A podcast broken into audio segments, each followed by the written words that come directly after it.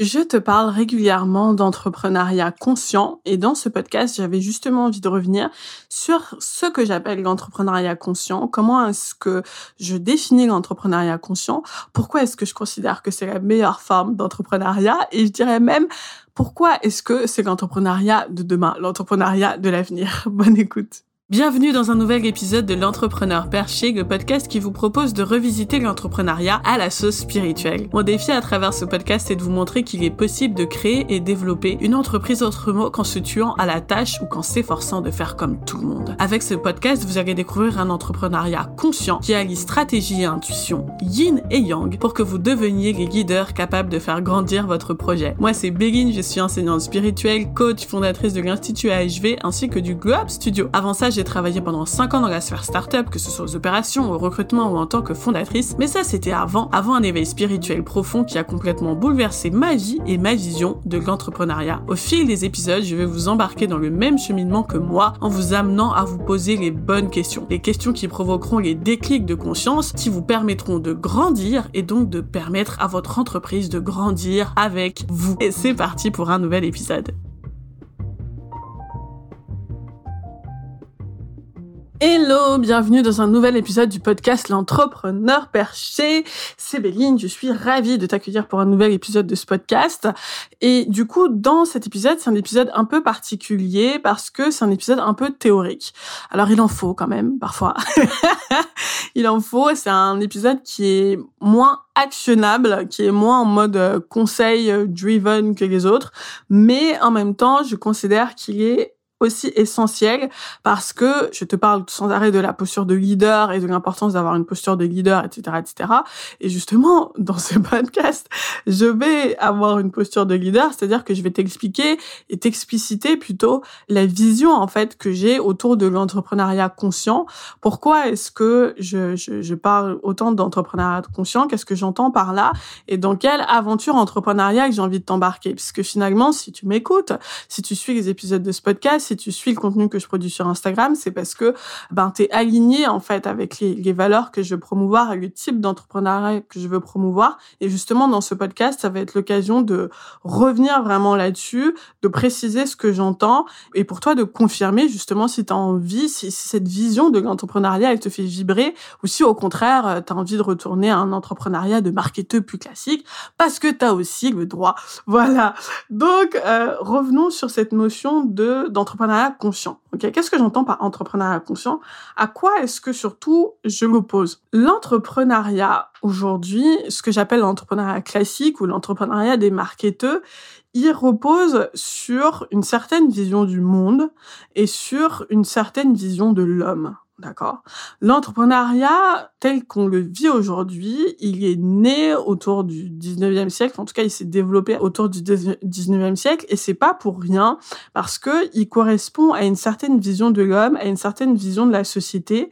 Et c'est de ça dont je veux te parler parce qu'aujourd'hui cette vision de l'homme et cette vision de la société, elle est plus du tout en raccord avec notre époque en fait. Pourquoi enfin comment est né plutôt l'entrepreneuriat classique? Il est né d'une vision du monde qui considère que, euh, et là je vais parler en mode Sciences Po, j'allais citer Adam Smith et tout ça, pas du tout, mais qui considère que euh, on est dans un monde où les ressources sont rares, ok? Donc si t'aimes la philosophie économique euh, comme moi, du coup je te t'encourage à, à, lire ou relire La richesse des nations de d'Adam Smith, qui est le bouquin, j'allais dire fondateur de l'économie moderne. Et grosso modo, ce qu'il explique là-dedans, c'est que ben voilà, on est dans un monde où les ressources sont rares, tout le monde ne peut pas avoir à bouffer, tout le monde ne peut pas avoir un logement, tout le monde ne peut pas avoir accès à un certain nombre de ressources. Et donc, pour pouvoir se répartir les ressources, grosso modo, il y a plusieurs façons. Eux, justement, j'allais dire que la vision de l'entrepreneuriat du 19e siècle, elle s'opposait à la vision de, de fin du monde, j'allais dire du monde passé, je sais plus comment dire ça. Elle s'opposait à la vision, bah, justement, de l'ancien régime, du monde, du monde passé passé où ben voilà c'était le roi qui avait tous les privilèges et l'économie de la société était organisée. Ben voilà c'était l'économie féodale c'était organisé en fonction de ben certains groupes euh, certaines classes certains groupes en fait avaient ben certaines fonctions et tu pouvais pas ben passer d'une fonction à l'autre parce que c'était en fonction de ta naissance. Et donc du coup eux ils disent mais non nous on veut pas de ça nous on veut la liberté mais comment est-ce qu'on peut avoir la liberté et en même temps accepter qu'on est dans des ressources rares, enfin qu'il y a des dans un monde où les ressources sont rares, ok Eh ben, j'allais dire la meilleure façon, c'est que le meilleur gagne. Profondément, l'économie telle qu'on la vit aujourd'hui, elle est née au 19e siècle dans un monde qui était persuadé que, et aujourd'hui on regarde ça on se dit, mais ils étaient mal intentionnés, ils n'étaient pas forcément mal intentionnés. En tout cas, ils avaient cette vision que, bah, dans le contexte dans lequel ils sont, à savoir un contexte de ressources rares, et eh ben, c'est la compétition et donc que le meilleur gagne. Ok. C'était ça l'idée. C'était ça leur vision du monde. Et c'était aussi dans l'idée que, ben, du coup, la, la meilleure façon finalement pour l'homme de se développer et pour la société de se développer, c'était à travers cette compétition parce que justement c'est ce qui allait permettre à l'homme de révéler euh, ses qualités, euh, que justement euh, profondément on est on est lazy à l'intérieur de nous, enfin on est vraiment paresseux, on est fainéant, on n'a rien envie de faire, que la seule façon de, de nous sortir les doigts du cul, excusez-moi de parler vulgairement, mais c'est l'image qui me vient, bah la seule façon de nous de nous sortir les doigts, c'est de nous forcer bah à travailler. Donc euh, soit on nous force à travailler euh, en nous en nous bah en nous y en nous y forçant, j'allais dire au sens littéral du terme, c'est-à-dire en nous obligeant à travailler avec la police, etc., etc. Soit en fait on va créer une compétition qui sera tellement forte que pour survivre, les gens seront obligés d'aller travailler. Et donc c'est cette vision de l'homme, cette vision du monde, cette vision de la société qui a construit le système économique dans lequel on vit jusqu'à présent et qui à l'époque était euh, pas délirant. dire à l'époque, enfin ça correspond au niveau de conscience de l'époque. Euh, pour l'époque, c'était une absolue révolution que d'imaginer euh, que que les gens pourraient volontairement travailler sans y être contraints par un roi, par un seigneur, parce que vous voulez. C'était absolument, enfin voilà, révolutionnaire. C'était libertaire. C'était c'était du progrès à l'époque. Ok? Aujourd'hui, on regarde ça, on se dit mais what the fuck, le capitalisme on n'en peut plus, À l'époque, c'était innovant. Moi, ce que je veux te montrer, c'est que la vision du monde qu'ils avaient à l'époque et qui était peut-être légitime à l'époque, bon, ça se discute, mais qui était peut-être légitime à l'époque, eh bien, cette vision du monde et cette vision de l'homme, elle correspond plus à l'époque dans laquelle on est aujourd'hui. Aujourd'hui, on est dans un monde de surabondance, c'est-à-dire que objectivement, on pourrait nourrir toute la planète. On gaspille énormément de ressources. On n'est pas du tout dans un monde où les ressources sont rares. On est dans un monde où on sait plus quoi faire de notre gaspillage. Il y a du plastique partout. On sait plus quoi faire de nos déchets. Les gens sont obèses. On est dans un monde où euh, j'ai absolument rien contre l'obésité, hein, mais tu comprends ce que je veux dire. C'est une image parlante en fait pour parler de. On est dans un monde où on n'est pas du tout en train d'affronter les famines et les pestes du, du 19e siècle. Notre maladie à nous, c'était euh, le Covid et je sous-estime absolument pas le, le, le Covid-19, mais il faut absolument pas le comparer à la peste ou, au choléra, ok? Et donc du coup, bah nous, on est dans un monde, j'allais dire surprotégé, surabondant et justement, moi je pense que l'épidémie du virus qu'on a connu, elle nous montre justement à quel point on est surprotégé, on a on a plus dans on développe plus d'anticorps, c'est on est on est surprotégé, on est surcouvé en fait, on est dans une période de surabondance.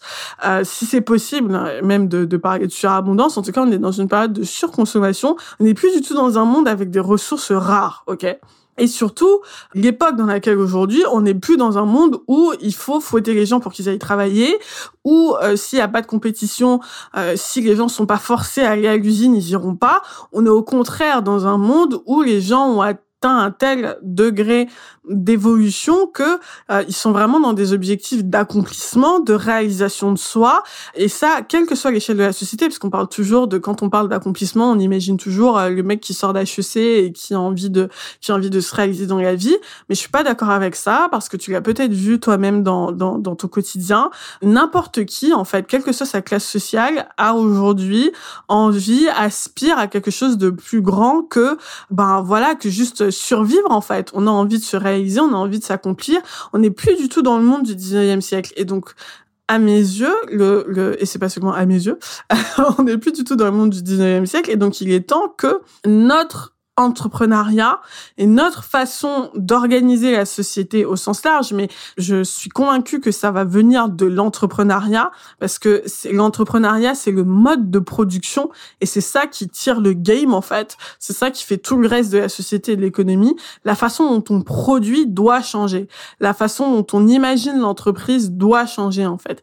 Et c'est ça qui va driver tout le reste. Si tu veux savoir ma, ma vision, à quel point c'est important pour moi en fait ces sujets-là, c'est pour moi, l'entrepreneuriat, c'est vraiment un sujet politique, en fait, tu vois. Moi, je considère que ce que je fais là, en donnant du pouvoir aux femmes, et j'expliquerai ensuite pourquoi est-ce que c'est important pour moi de donner euh, cette clé, en fait, de, de nouvel entrepreneuriat aux femmes. Pour moi, ce que je fais, c'est politique. C'est-à-dire que ça va avoir un impact qui est sur la société, qui est beaucoup plus grand à terme et beaucoup plus efficace que n'importe quelle campagne politique que j'aurais pu faire. D'accord? Mais qu'est-ce que j'entends par entrepreneuriat conscient? Une fois qu'on a dit ça, Comment est-ce que, bah, aujourd'hui, on prend le contre-pied de l'entrepreneuriat que j'appelle classique, l'entrepreneuriat qui est, qui est dépassé, hein, l'entrepreneuriat, euh, ben voilà, de, des multinationales, l'entrepreneuriat de la levée de fonds, etc., etc. Comment est-ce qu'on construit un nouveau modèle? Quel est le nouveau modèle? Le, Les gros défauts de l'entrepreneuriat classique, c'est en premier lieu la complexité. C'est-à-dire que l'entrepreneuriat de l'hypercroissance, l'entrepreneuriat de euh, il faut euh, être dans la course de vitesse le plus vite possible parce que justement il y a la compétition, c'est la guerre, etc., etc. Il amène un degré de complexité qui est surréaliste parce que, ben, spirituellement parlant, on est dans l'énergie masculine vraiment à l'état pur euh, et dans un trop plein d'énergie masculine justement. Et donc qui dit trop plein d'énergie masculine dit trop plein de mental. Et donc on en arrive à un degré de complexité qui fait qu'aujourd'hui on n'arrive plus à s'en sortir c'est-à-dire que aujourd'hui, au niveau global, je te parle au niveau global, on va parler aussi du niveau micro, mais au niveau macro, euh, bah, on atteint un degré de complexité qui fait qu'on n'arrive plus à s'en sortir de. Mais comment est-ce qu'on va faire pour changer la société, pour la rendre plus écologique, etc., etc. Ça atteint un, tel niveau de complexité qu'on n'arrive pas à envisager de solution. Et toi, à un niveau individuel, tu vois, à ton, à ton niveau macro, ça joue euh, à ton niveau micro, pardon, ça joue aussi parce que ça atteint un tel degré de complexité qu'on va te dire que maintenant, il faut que ton prix, il termine par un 7 ou par un 9. Il faut que tu fasses des data de je sais pas quoi. Il faut que tu fasses des études data de je sais pas quoi. Il faut que tu regardes sur ton site internet, que tu évalues tel et tel truc. Enfin bref, on atteint un tel niveau de complexité que ça devient surréaliste. L'entrepreneuriat conscient, c'est un entrepreneuriat de la simplicité. Ok? Avant même de parler de mission et de service, on va en parler. Mais avant même de parler de ça, j'ai envie de te parler de simplicité. C'est que je veux revenir vraiment, je veux vraiment inciter les gens à revenir dans la simplicité par rapport à leur modèle d'entrepreneuriat, la façon dont ils gagnent de l'argent et la façon dont ils ont une relation avec leurs clients. On est des êtres humains. Et donc, il est temps qu'on revienne à de l'humanité dans nos pratiques entrepreneuriales et qu'on apprenne les uns les autres à ne plus se voir comme des numéros et comme des entités informe. Euh, ça, c'est le, mental en fait qui rationalise tout et qui englobe tout et qui schématise tout et qui est vraiment dans la complexification euh, à l'extrême en fait. Euh, il faut qu'on s'autorise les uns les autres à, ben voilà, à notre humanité et donc dans notre façon de faire, en fait, dans notre façon de vendre, dans notre façon de produire, qu'on revienne à de la simplicité. Et pourquoi je le mets en premier lieu, c'est parce que je suis convaincue que la simplicité, c'est un objectif sur lequel on peut tous se mettre d'accord. Parce qu'il y a de l'intelligence dans la simplicité, il y a de l'élégance dans la simplicité, et que je pense que quand on se met d'accord, en fait, pour, non, mais en fait, il faut que, il faut que je cherche le plus simple. Il faut que j'arrive au plus simple. La, loi du, la loi du moindre effort, pour moi, spirituellement d'ailleurs, c'est pas seulement une loi du moindre effort, c'est vraiment une, une loi de la simplicité. C'est une éloge de la simplicité, ok? Revenir à cette simplicité, ça va grandement changer la façon dont on fait grandir notre entreprise, ok? Le deuxième point qui différencie l'entrepreneuriat conscient de de l'entrepreneuriat des, des marketeurs de base, c'est la singularité, ok? C'est que il est temps d'arrêter de dire aux gens qu'il y a des stratégies toutes faites qui marchent à tous les coups, mais il faut comprendre qu'il y a des stratégies qui marchent pour soi, en fait. Il faut revenir au niveau individuel, accepter qu'on n'a pas tous les mêmes chemins de vie, qu'on n'a pas tous les mêmes histoires et que donc on peut pas tous avoir les mêmes recettes par rapport à notre succès, que chacun a son succès qui est singulier, qui lui est propre et que justement dans notre démarche entrepreneuriale, il faut réussir à développer notre singularité. L'entrepreneuriat conscient, c'est un entrepreneuriat qui va dans la direction de la singularité, dans la direction de ben, du, chemin d'âme. Pour moi, l'entrepreneuriat, c'est vraiment, euh, j'allais dire, une démarche spirituelle, mais au-delà de ma démarche spirituelle qui m'est propre, vraiment en termes de modèle d'entreprise, il faut se dire quelle est notre singularité, qu'est-ce qui nous rend unique. Là où l'entrepreneuriat qu'on connaît jusqu'à présent, c'est un entrepreneuriat qui force à la conformité. Parce que quand on veut aller vite, quand on est obsédé par la concurrence, quand on est obsédé par l'idée surtout qu'on est dans un jeu à somme nulle. Si tu n'as pas écouté mon podcast sur la concurrence, je t'invite à écouter. Si euh, tu es persuadé qu'on est dans un jeu à somme nulle et que si ton concurrent gagne, ça veut dire que toi tu perds, eh ben ça encourage forcément la conformité. Et on fait tous la même chose et c'est pour ça qu'il y a énormément de gaspillage parce qu'il n'y a pas d'âme en fait dans ce qu'on fait, même à un niveau, j'allais dire très individuel. Euh, la raison pour laquelle c'est aussi difficile pour les business de tenir dans la durée, ou en tout cas d'avoir la proposition de valeur dans la durée, c'est parce que ben justement il y a pas de proposition de valeur, parce qu'il n'y a pas de singularité. Les gens n'osent pas, en fait, affirmer ce qu'il y a d'unique, ce qu'il y a de singulier chez eux. Et donc, l'entrepreneuriat conscient, c'est un entrepreneuriat de la singularité. Et puis le dernier point, mais qui, euh, pour parler comme les Anglais, euh, at last but not least, vraiment le dernier point qui est, essentiel et qui, qui fait le tout en fait, qui fait la fondation de de l'entrepreneuriat conscient, c'est la notion de service. Ok, c'est je suis au service de quelque chose, je suis au service d'une mission, je suis au service d'une vision, je suis au service des gens. Je suis pas là pour prendre, je suis là pour offrir. Ok, j'ai de la valeur à donner, à transmettre, et l'argent n'est que la conséquence en fait de ce service. Mais quand je parle de, de service et de notion de service, c'est vraiment pour inviter à retrouver du plaisir dans le service. Quand on est entrepreneur, on aime servir. Le service, c'est pas juste une transaction. Le service, c'est mettre du cœur à l'ouvrage. Dans la notion de service, il y a la notion vraiment d'avoir plaisir à donner. Quand on sert, on a du plaisir à donner. Et c'est essentiel, essentiel, essentiel de revenir à ça parce que plus le, j'allais dire, plus le temps, plus le temps est passé, plus l'entrepreneuriat a perdu totalement de ça, en fait, de cette notion de service, si, si même il l'a déjà eu. Et c'est essentiel pour la suite de nos aventures entrepreneuriales que on, on, vienne à un entrepreneuriat conscient et donc à un entrepreneuriat de service. Et pourquoi c'est important pour toi l'entrepreneuriat de service? C'est parce que aujourd'hui, je l'ai je l'ai dit tout à l'heure, on a envie de, de s'accomplir en fait, on a envie de se réaliser et de se réaliser notamment à travers notre entreprise. Et ça, ça ne peut pas se faire si on n'est pas dans une logique de service on a envie de contribuer, on a envie de servir. Et il faut vraiment penser à ça. J'ai envie d'être au service de mes clients et pas seulement de mes clients pour mes clients. C'est pas juste le, client est roi, en fait. C'est être au service d'une vision, d'une mission pour mes clients, en fait. C'est que je veux vraiment t'insuffler l'idée que tu es là pour aider tes clients au service de quelque chose, ok? Que grâce à toi, en fait, tes clients vont pouvoir atteindre un idéal, ils vont pouvoir résoudre leurs problèmes, ils vont pouvoir atteindre un objectif, et que tu es vraiment au service de ça, au service d'un idéal, d'un idéal de vie qui te dépasse toi et qui dépasse tes clients, ok Et c'est pour ça, encore une fois, que j'insiste autant sur la posture de leader. C'est parce que quand on est leader, justement, on a cette vision. On n'est pas en train de parler aux gens sur un registre de oh s'il vous plaît payez-moi mes factures, mais on est vraiment en train de leur parler en mode ben moi j'ai la solution en fait. Moi je peux te guider, j'allais dire te guider sur le bon chemin, mais c'est ça l'idée, te guider en fait vers la solution, te guider vers l'idéal auquel tu aspires. Et c'est pour ça que cette posture de leader, elle commence à l'intérieur de soi, c'est-à-dire quand on est capable d'être un leader pour soi, quand on est capable de reconnaître son leadership à l'intérieur de soi, on est capable de le communiquer aux autres. Voilà. Et donc c'est dans cette optique-là que j'ai créé le Glow Studio en me disant que c'est comme ça que on va pouvoir développer l'entrepreneuriat et qu'on va pouvoir permettre à des, à des entrepreneurs d'exploser et de réussir, sans leur permettant d'accéder à cette posture intérieure de leader. OK.